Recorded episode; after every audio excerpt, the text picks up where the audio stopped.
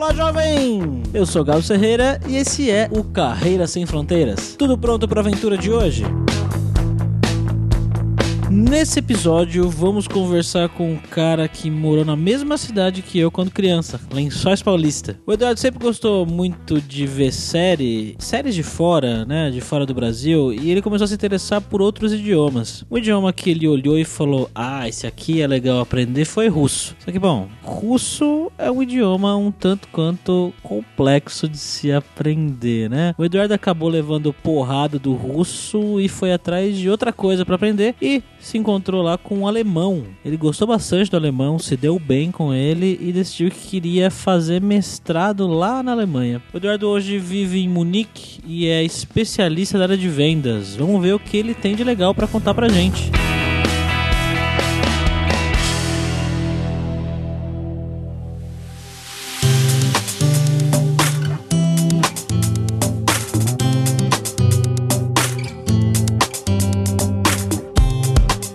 para essa conversa de hoje, a gente está aqui com o meu grande amigo poliglota viajante, Fabrício Carrara. Tudo beleza, Fabrício? Wie geht's? Hoje é a Alemanha, né? Então, já preparado aqui na vibe. E aí, Eduardo, tudo bem? Seja bem-vindo aí, cara. Fala, galera. Obrigado pela oportunidade de participar do podcast de vocês.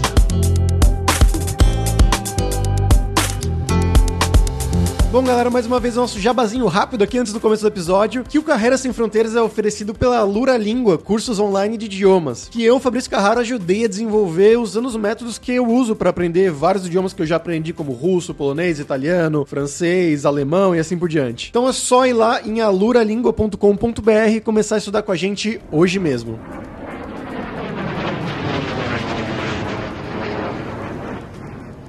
Bom, Eduardo, aqui para começar a primeira pergunta, você conta pra gente como que você chegou aí na Alemanha, cara? De onde você é no Brasil, o que, que você fez e como que você chegou aí? Vamos fazer no, no método linear, histórico ou do jeito que vier pela cabeça? Hum, você que sabe, cara.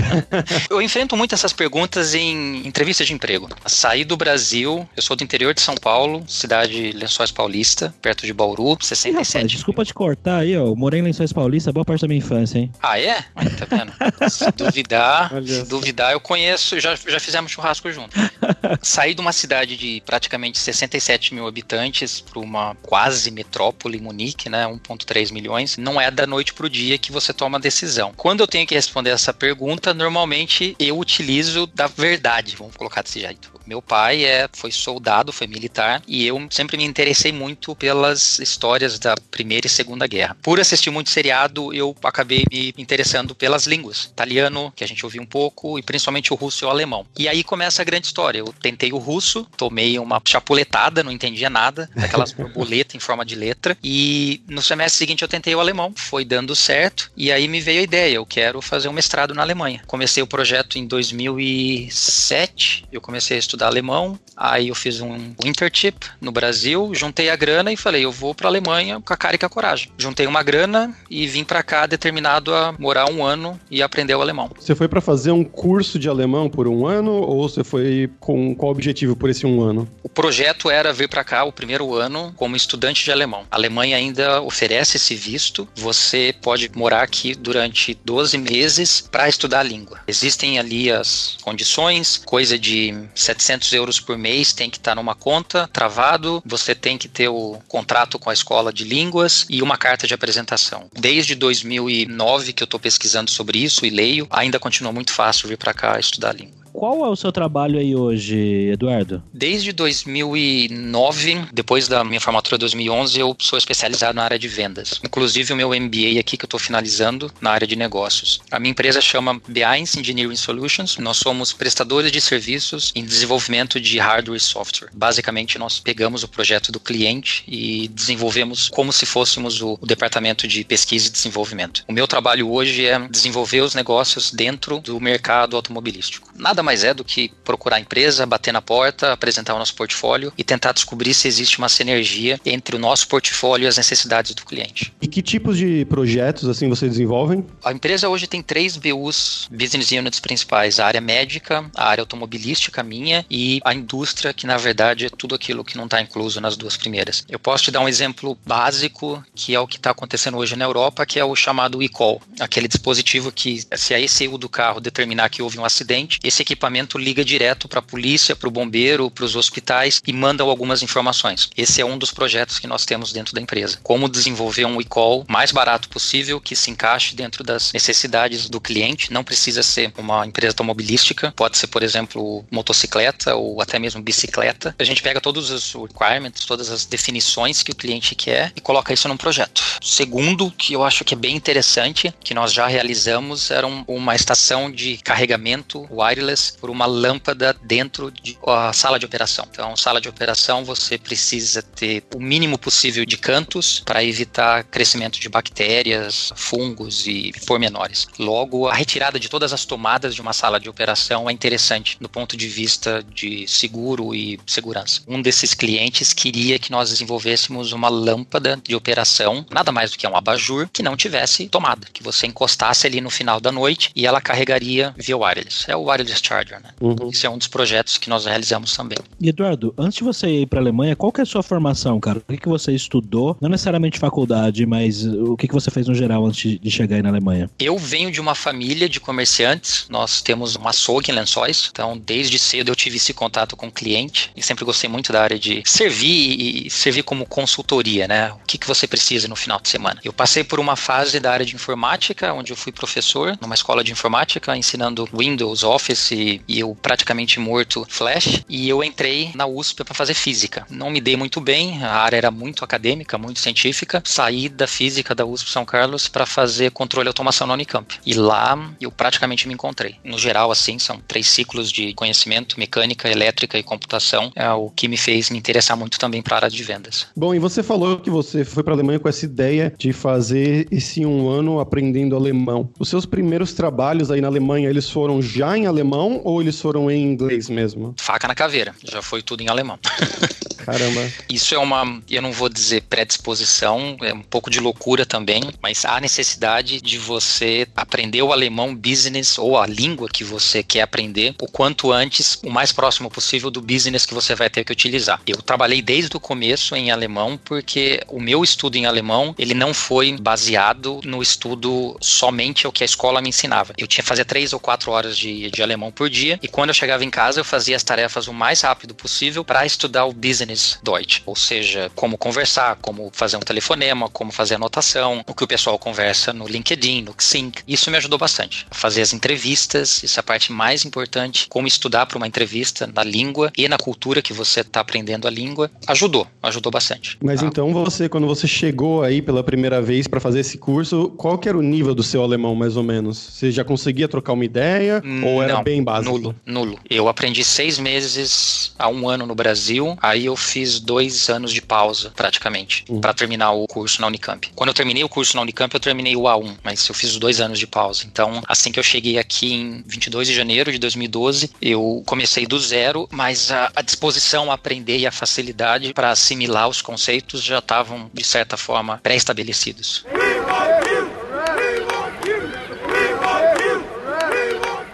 E Eduardo, por que, que a empresa que você trabalha hoje te contratou? Tem alguma habilidade especial que você tem? Foi o fato de você ter estudado algumas coisas diferentes? O fato de você ter aprendido alemão rápido? Qual foi o diferencial, na sua opinião? Bom, existe uma palavra em alemão chamada Pauschal, que é praticamente o all-inclusive. Não existe uma resposta all-inclusive para essa pergunta no sentido todo alemão vai procurar dentro do seu futuro empregado as melhores características. O que eu acredito que a empresa viu em mim, na verdade, é a predisposição a entrar em, em águas estranhas. Trabalhar com vendas significa necessariamente assumir responsabilidades que às vezes vão além da sua experiência, mas não além da sua capacidade. Contactar um novo cliente, contactar uma nova empresa, assumir um novo projeto. Você tem que ter a habilidade de fazer a primeira avaliação se isso está fora do seu escopo, se isso está fora das suas experiências e o que você precisa para atingir o objetivo final. Aqui no sentido a, a qualidade e a satisfação do cliente. E eu acredito que foi isso que o Urlich, que é hoje o meu, o meu meu chefe, viu alguém que sai do Brasil com uma mão na frente e outra atrás para aprender uma das línguas mais difíceis do mundo, sem ter parentes, sem ter um background, mostra predisposição e capacidade em, em águas estranhas.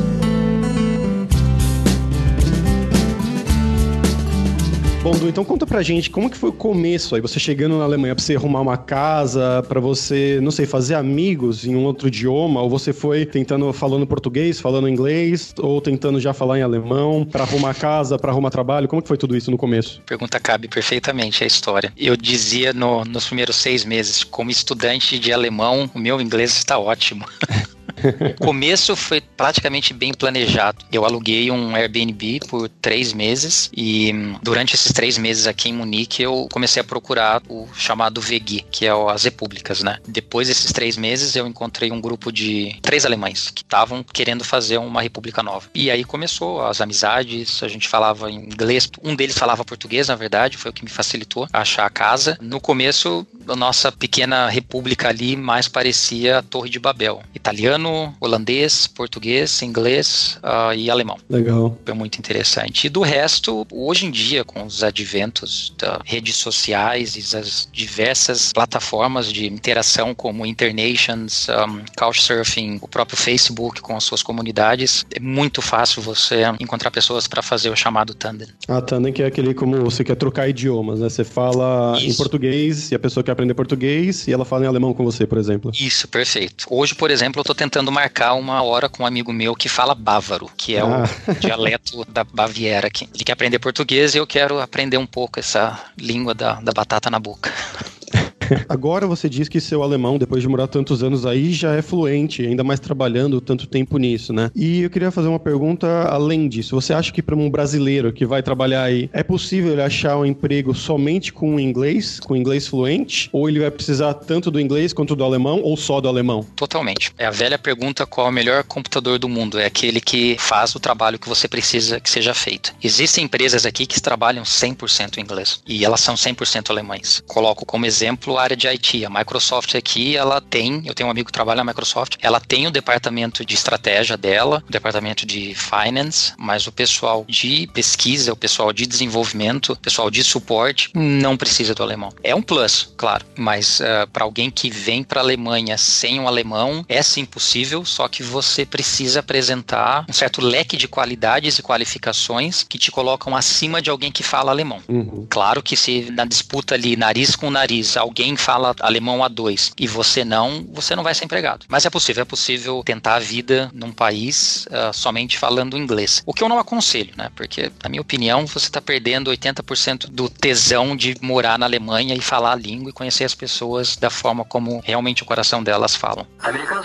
firma Transceptor Technology приступила к производству компьютеров «Персональный спутник». Então agora chegou aquela hora da gente perguntar aí pro nosso amigo viajante poliglota Fabrício Carraro. Fabrício, você conhece a Alemanha, fala alemão, tem alguma dica legal pra gente? Cara, é, é ótimo que você colocou isso agora, porque tá bem em conexão com o que o Eduardo acabou de falar. Pra quem não sabe aqui que tá ouvindo o podcast, eu morei dois anos na Alemanha, no sul da Alemanha, ali na, perto de Munique, inclusive, mais ou menos duas horas de Munique de trem. E eu fiz questão de aprender alemão. Eu já falava um pouco, quando eu fui para lá, eu já falava num nível mais ou menos B1, já conseguia me virar razoavelmente bem, mas não conseguia, tipo, falar, ter conversas longas, assim, com pessoas locais. Por isso eu fiz questão de aprender, de ir um pouco mais a fundo, fiz as provas e cheguei até a prova do nível como se fosse um avançado, assim, que é o C1, que é a última prova que eu fiz lá e terminei. Só que eu tinha amigos, eu trabalhava numa empresa lá, trabalhei por um ano nessa empresa e só em inglês, e eu tenho amigos que trabalhavam comigo lá que não falam alemão. Um deles, inclusive, é de Portugal. Ele mora não sei quantos anos, há muitos anos. Ele morou na, quando era adolescente, depois voltou agora. Acho que no total uns sete anos mais ou menos que ele mora na Alemanha e não fala alemão, só inglês. Só que ele consegue trabalhar tranquilamente porque as empresas que ele trabalha são só em inglês. Mas fora isso, eu gosto bastante da cultura alemã, assim, filmes, uh, Die Welle, das Experiment, algumas bandas também, como Yuli. Mas como país para morar, não foi para mim. Eu achei muito frio.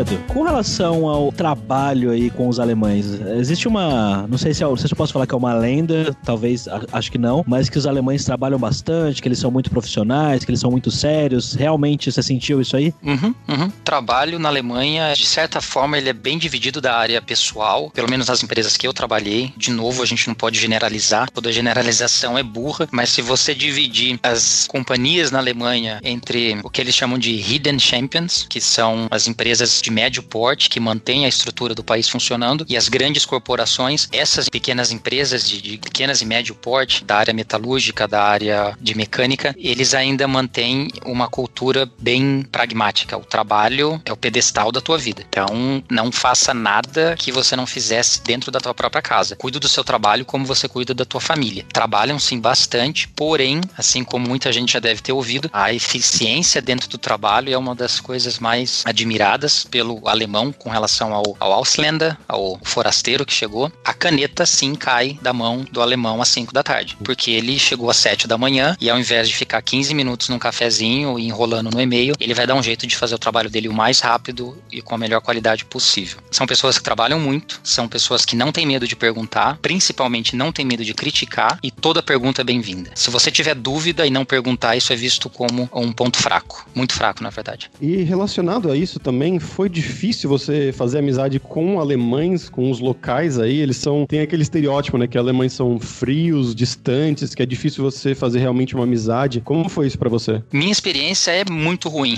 eu sei que nós devemos sempre falar positivo, mas eu não gosto de mentir. Ah, vamos ser realistas. Uh, vamos ser realistas. Para quem tá chegando na Alemanha agora, do nada, evite o sul do país. Essa é a minha dica. Seu primeiro ano na Alemanha tem que ser em cidades como Berlim, Colônia, Düsseldorf, até mesmo pequenas cidades com universidades seria mais interessante. Mas o sul da Alemanha, ela é o que nós chamamos de bairrista. Eles têm a própria cultura deles. Bom, cada canto na Alemanha tem seu próprio dialeto. São mais de 27 principais dialetos. Se você contar os dialetos, dentro dos dialetos, você passa de 150. Se você pegar Munique, por exemplo, é a cultura bávara, uma cultura que vem de uma parte do Tirol e também da Áustria. Eles têm o próprio dialeto deles, que é o bávaro, e uma cultura própria do muniquês. É muito difícil se enturmar aqui, vai demorar fácil, fácil, um ano, dois anos. Só que, de novo, volta da cultura da empresa e de onde você está instalado. Se você estiver numa empresa internacional, você vai conhecer alemães que já viajaram, já falam uma terceira língua, como o espanhol. Terceira, porque praticamente todo mundo que fez facu aqui fala inglês. Só que se você entrar numa empresa muito pequena, a probabilidade de que eles ainda estão falando aquele B1 no inglês é grande, o que foi o meu caso. Quando eu fui para o sul da Alemanha, numa cidade chamada Mauerstetten, com 40 pessoas e 200 vacas,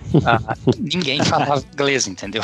Aí eu mudei para outra cidade do lado, chamada Kaufbeuren, foi um pouco melhor, mas o sentido e o sentimento de que você não pertence àquela terra é grande. Isso não quer dizer que você é maltratado, isso não quer dizer que você não vai ter a tua chance, mas enquanto você não falar a língua perfeitamente, entender os costumes, você não vai ter chance para entrar no círculo de amizade. Por isso eu acredito que quem quiser vir para cá sem ter a grande curiosidade de conhecer o alemão como cultura, que vá para um grande centro, como Colônia, Bonn, Berlim, Hamburg, Munique, Stuttgart, Karlsruhe, não sei te dizer, eu conheço um pouco Stuttgart porque minha irmã morou lá há quatro anos, eles seguem um pouco essa tendência. Enquanto você não mostrar eficiência na língua e conhecimento na cultura, vai ser difícil você se enturmar. Só uma coisa, vocês falaram em alguns momentos aí sobre o alemão B1, C1, o que, que seria isso? O nosso Fabrício é o experiente aqui, né, Fabrício? não, então, é o que eu expliquei antes um pouco, que são os níveis, é um framework europeu de classificação de níveis de idioma, né? Se você fala, o mais baixo é o A1, que é o basicão, assim, iniciante, e o mais alto é o C2, que é você fala praticamente como um nativo, você fala muito fluente, pelo menos. Então, é assim, A1, A2, B1, B2, C1, C2. Então, o B1 seria como se fosse um pré-intermediário, mais ou menos. E o C1 já seria um avançado. Ah, entendi. Uma forma de medir, então, o seu nível. Exato, exato.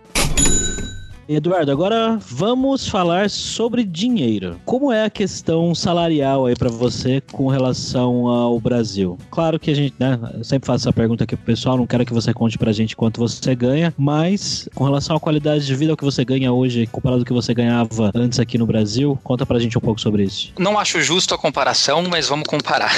claro, qualquer país da Europa, e acredito eu que até a Grécia, a qualidade de vida, o poder aquisitivo de compra do do euro é maior do que aquele que nós encontramos na América do Sul e no Brasil. Não vamos entrar na questão econômica, mas o dinheiro aqui é bom. Não preciso comentar sobre o meu salário, mas eu posso falar sobre o que está acontecendo hoje, desde 2012, quando eu cheguei. A Alemanha enfrenta um grande shortage. Tá faltando, tá faltando muita gente para trabalhar na Alemanha. Quem hoje tem um diploma de engenheiro de uma faculdade renomada no Brasil, vamos falar aí a tríplice de São Paulo, USP, Unicamp e, e Unesp. Quem vem para cá falando pelo menos B1, eu diria que não demora três meses para conseguir um emprego e adquirir aí o primeiro salário de 45 a 55 mil euros por ano. Legal. Uh, desse valor, o governo tem uma taxa de imposto de basicamente 42%, se for acima de 80 mil. Nessa faixa salarial, provavelmente o imposto vai ser em torno de 38 a 37%. Mas aí já está incluso o seguro saúde. A segunda parte importante na, na questão do quanto vale o seu dinheiro aqui na Alemanha é a ideia de que o próprio alemão, a cultura dele é uma cultura de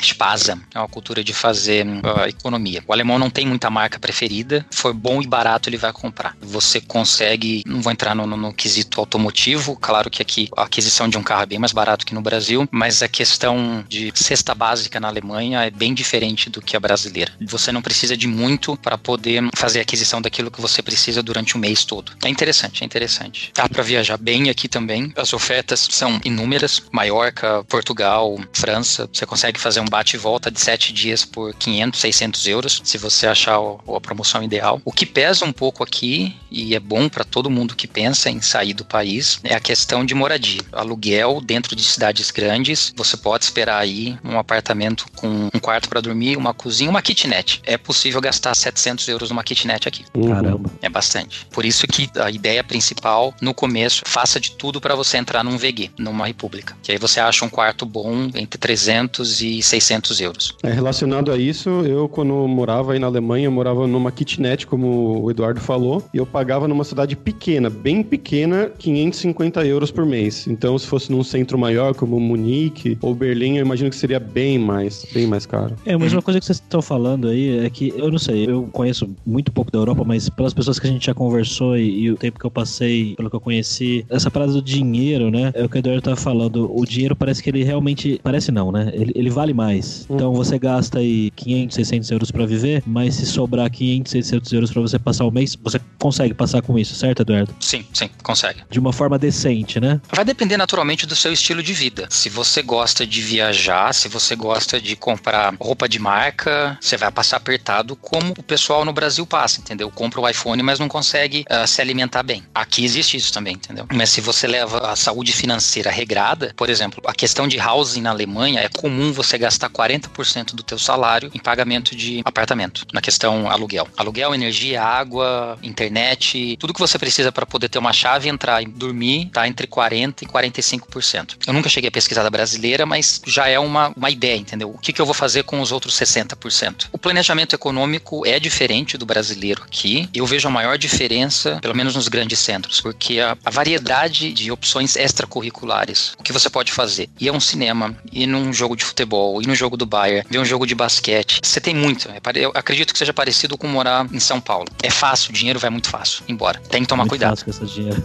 É, é muito fácil.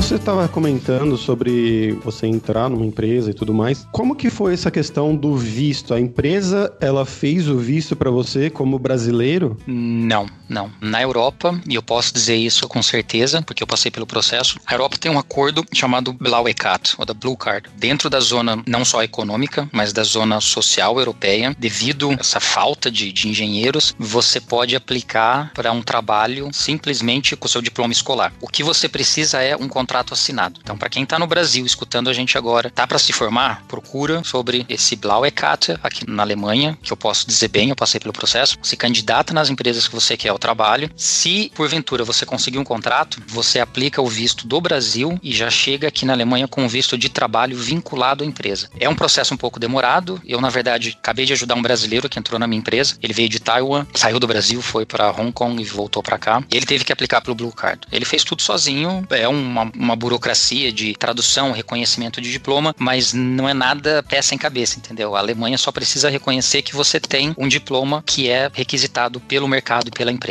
Teu visto é vinculado com a empresa. Se você tem um contrato de trabalho aberto, que a gente chama aqui de unbefristet, uh, sem término, sem limite, o seu Blaue Card também é vinculado com essa data, ou seja, você pode ficar na empresa o tempo que você quiser. E você sabe se isso é só para engenharia ou você tem para outras áreas também? Eles chamam de MINT, Mechanical, Informatic, Naturwissenschaft und Technological. Se você tem engenheiro no nome, praticamente você pode entrar aqui. Até engenheiro de alimentos.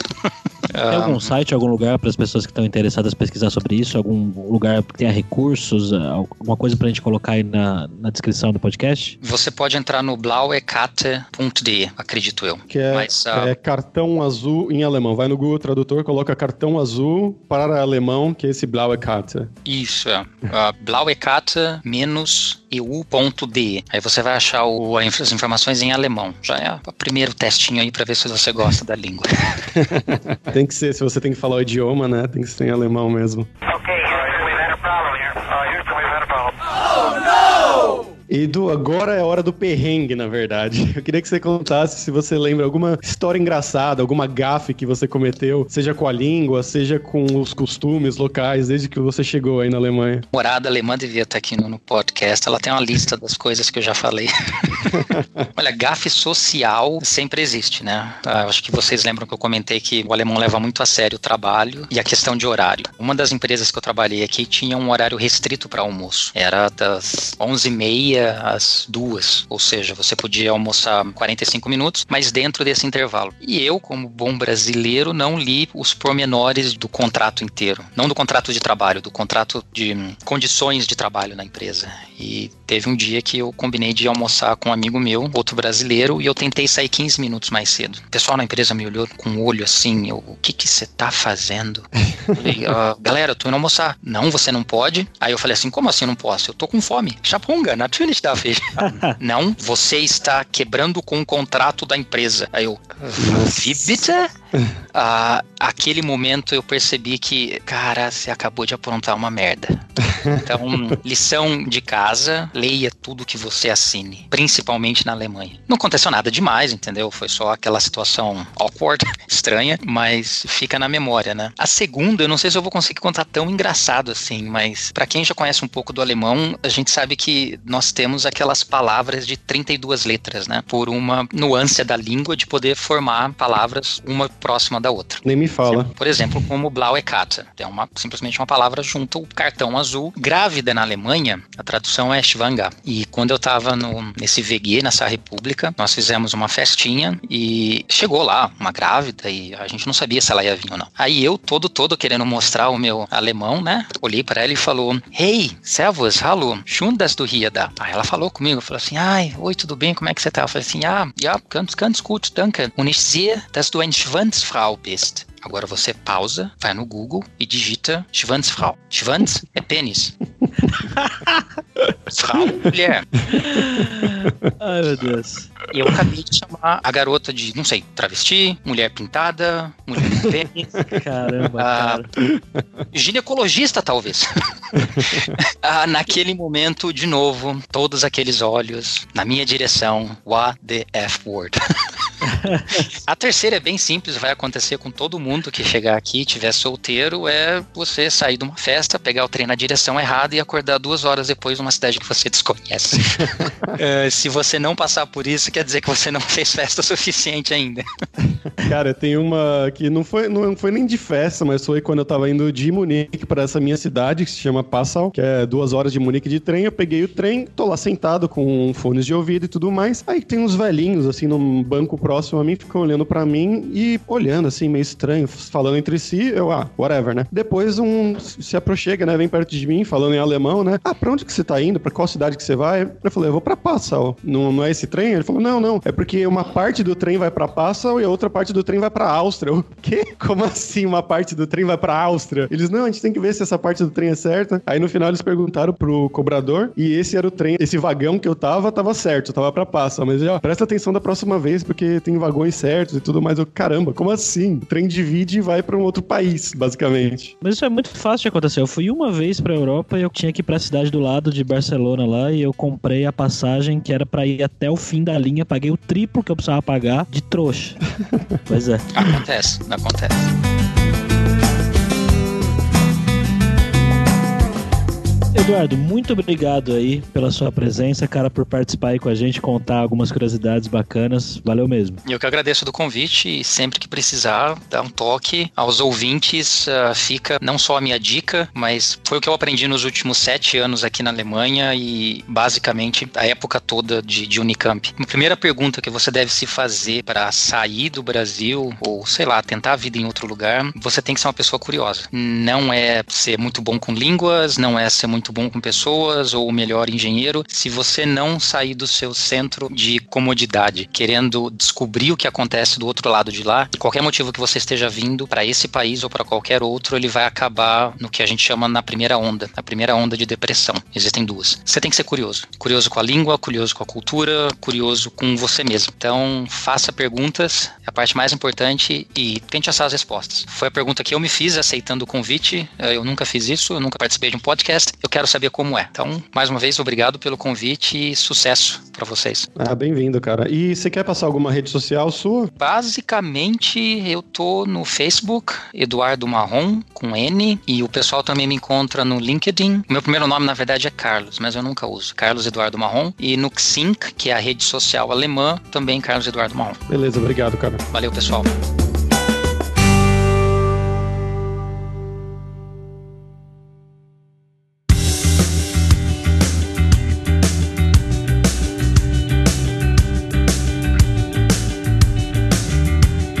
Pessoal, por hoje é isso mesmo e muito obrigado, como sempre, pela sua audiência. E entre no nosso grupo no Facebook, o Carreiras Sem Fronteiras, para mais dicas sobre empregos, mercado de trabalho no exterior, tecnologias e também sobre a língua inglesa e outros idiomas, como o alemão, já que a Alemanha é um hub tão grande para carreiras fora do país, como o Eduardo citou no episódio. E não deixa de conhecer a Alura Língua, para você reforçar o seu inglês e dar aquela força, tanto no seu currículo quanto na sua vida profissional. Então vai lá em aluralingua.com.br e começa a estudar inglês com a gente hoje mesmo. Além também, é claro, da alura.com.br tem mais de 700 cursos de tecnologia nas áreas de programação, marketing, design, business, soft skills, liderança, produtividade, com habilidades que o Eduardo citou durante o episódio que são muito importantes. Tem até curso para você criar um currículo para mandar para fora do país. Então, com certeza vai ter um curso para você. Então, pessoal, até a próxima quarta-feira com uma nova aventura em um novo país. Tchau, tchau.